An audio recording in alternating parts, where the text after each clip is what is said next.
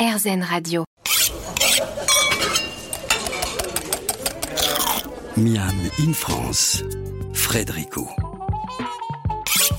Depuis une dizaine d'années, les cuisiniers français se sont lancés dans différents types de fermentation pour à la fois trouver de nouvelles saveurs, mais également pour pouvoir garder des fruits et des légumes frais plus longtemps. À Source, Nicolas Le Tyran y ajoute sa pierre à l'édifice. Bah, en fait, à partir du moment où la cuisine un peu nordique est- a, a été euh, euh, mis sur un, un piédestal, donc euh, automatiquement, ben, C'est régulièrement les chefs des, des pays nordiques, Norvège, Finlande, qui gagnent les Bocuse d'Or, et donc c'est inadmissible. mais effectivement, c'est vrai que cette gastronomie a permis ceci. Quoi.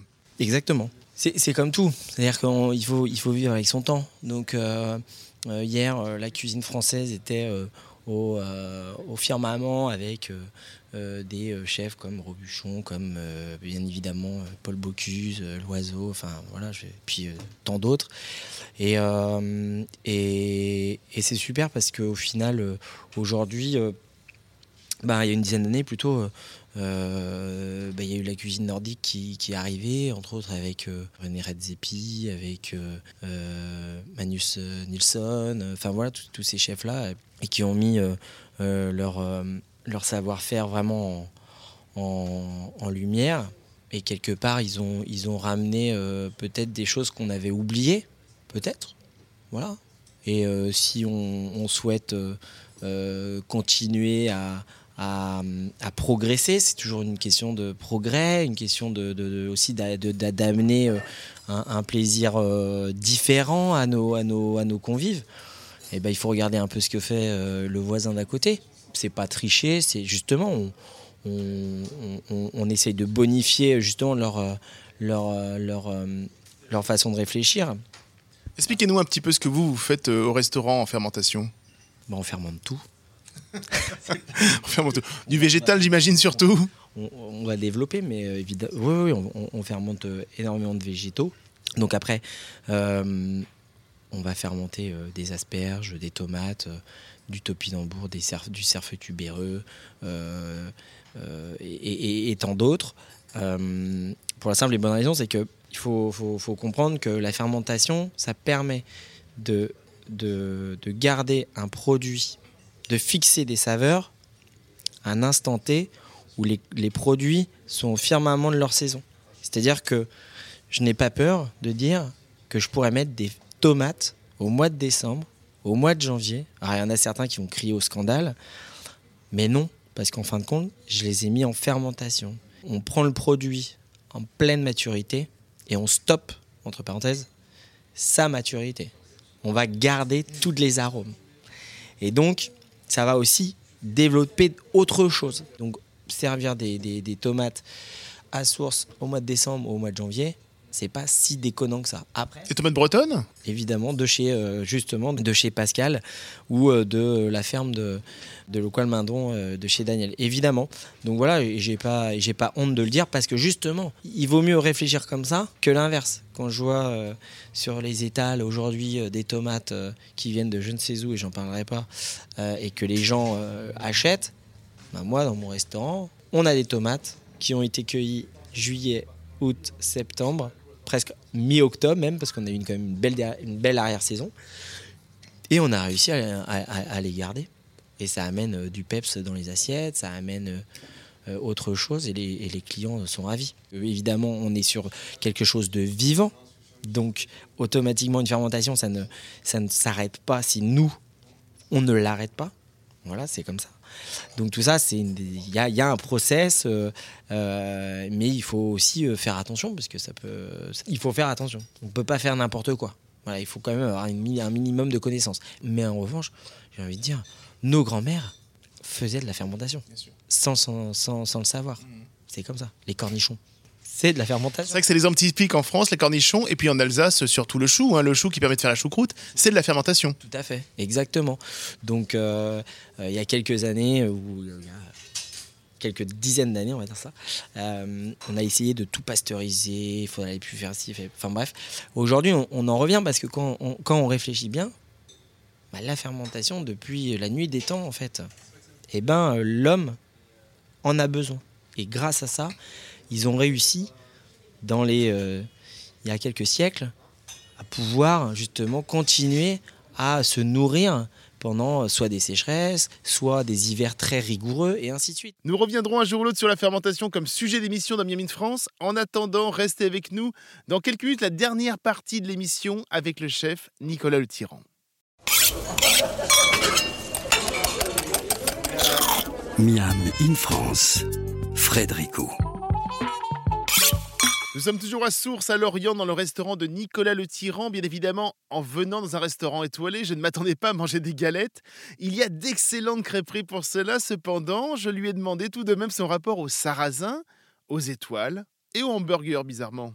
Le sarrasin, on va le travailler différemment. On va, on va le faire en pop-up, donc c'est-à-dire euh, free. Et d'ailleurs, le sarrasin vient de chez Pascal, donc euh, il a 2-3 hectares euh, de champs de sarrasin. Donc il vient à, notre sarrasin vient de, à 5 ou 10 km d'ici. De, donc voilà, on fait du cookies au sarrasin.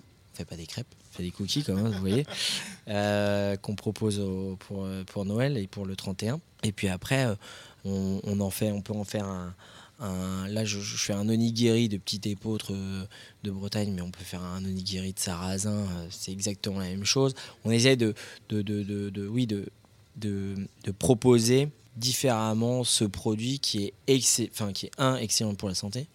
Voilà.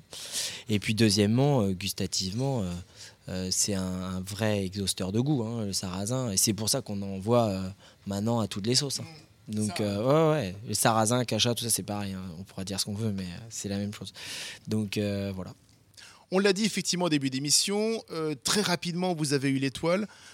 Qu'est-ce qu'on vise? Qu'est-ce que vous visez? Est-ce que vous allez un peu plus loin ou est-ce que pour le moment, voilà, vous dites bon, là, on va, on va continuer à consolider les consolider effectivement la maison qu'on est en train de construire au fur et à mesure parce que là donc ouverture du restaurant ça marche très bien vous avez une cuisine qui est allez mon mot est simple, hein. top, franchement, moi je me suis régalé chez vous. Euh, est-ce qu'on veut essayer de dire, tiens, euh, on va tout faire pour la deuxième, ou pour le moment on consolide les fondations? Bah, Premièrement, merci euh, du compliment pour la, cuisine, c'est cool. J'en suis, ravi. Non, non, on consolide les, fondations. la maison a, un an et demi réellement. ça va très vite. Hein. On est dans un monde qui bouge. Donc euh, il faut euh, aujourd'hui pour consolider une maison, euh, il faut des, des, hommes derrière, derrière, derrière moi, parce que voilà.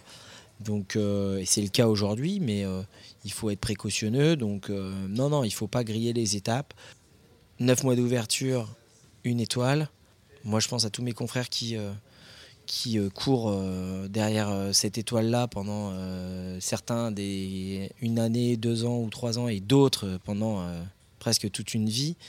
Donc euh, non, bien évidemment, euh, déjà c'est une vraie fierté euh, pour nous, une vraie fierté pour l'avoir fait à Lorient.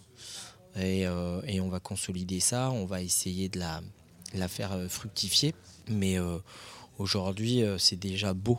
Alors, on est dans un restaurant gastronomique, mais je crois que tous les mercredis, vous proposez un burger à emporter. Expliquez-nous un petit peu ça, et puis ce sera certainement ma dernière question. Euh, ouais, on a, on, a, on a. En fait, quand je suis revenu de. On a fermé 15 jours au mois d'août. Euh, et donc, quand je suis revenu de, vacances, j'ai décidé. Euh, ça s'est passé en une demi-matinée. Hein. donc voilà, je suis arrivé à 8h, à 10h le matin, j'ai fait c'est bon, on fait ça. Donc on, a, on a souhaité proposer un burger à source. Pour la simple et bonne raison, c'est qu'aujourd'hui, il faut écouter son, temps, il faut être euh, attentif à ce qui se passe. Et euh, ce qui se passe, quand j'ai pris cette décision-là, c'est pas ce qui se passait encore aujourd'hui, c'est que quand même, parce que cette décision-là, je l'ai prise il y a déjà euh, plus de 4 mois. Donc ça fait, en même, c'est beaucoup et, en même temps c'est peu.